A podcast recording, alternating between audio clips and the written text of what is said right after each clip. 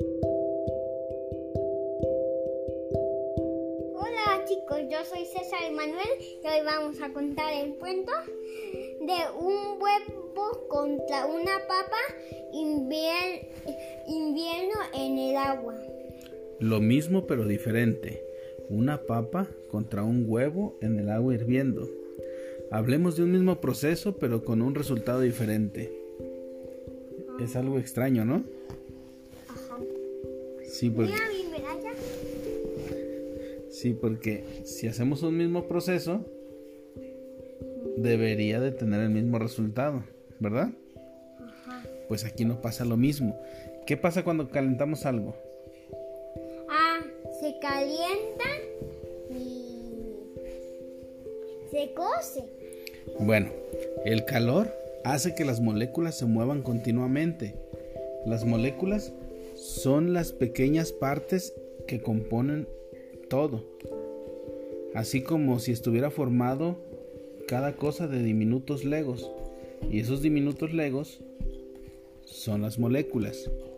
Ese movimiento al calentarse es algo que pasa, pero no podemos ver. Cuando algo se calienta, se mueven las moléculas. Está pasando, pero no lo vemos. El hielo con el calor se derrite. Y el agua con el calor hierve, ¿verdad? Pero ¿por qué una papa se reblandece y un huevo se endurece cuando los ponemos en el agua hirviendo? ¿Por qué? ¿Por qué crees? No sé. Todo esto pasa por su composición.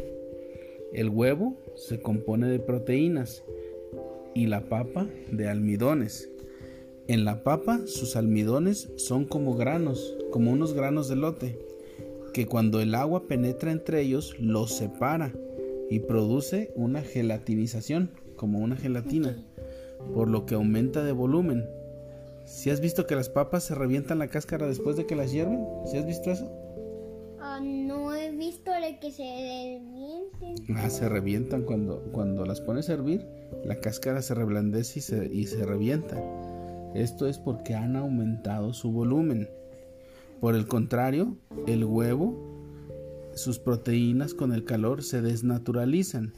Sus proteínas, sí, las proteínas se desenredan en una temperatura de 80 grados centígrados para la clara y 85 grados para la yema. Por eso es que nomás comemos uno al día. ¿Sabes a qué temperatura hierve el agua? Aquí, ¿Sabes a qué temperatura? millones. No, a 100 grados. Entonces, cuando hierves el agua, tanto la yema como la clara van a se van a endurecer. La desnaturalización de las proteínas es un proceso irreversible, a diferencia del proceso que sufre el agua, que se puede volver a cambiar de su estado físico al volverse a poner en contacto, ya sea con el calor o con el frío. El agua, cuando la pones en calor, se evapora, o si es hielo, se vuelve líquido.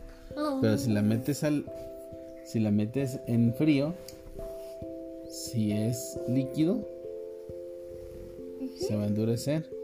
Y si es vapor, se va a convertir en líquido, ¿verdad?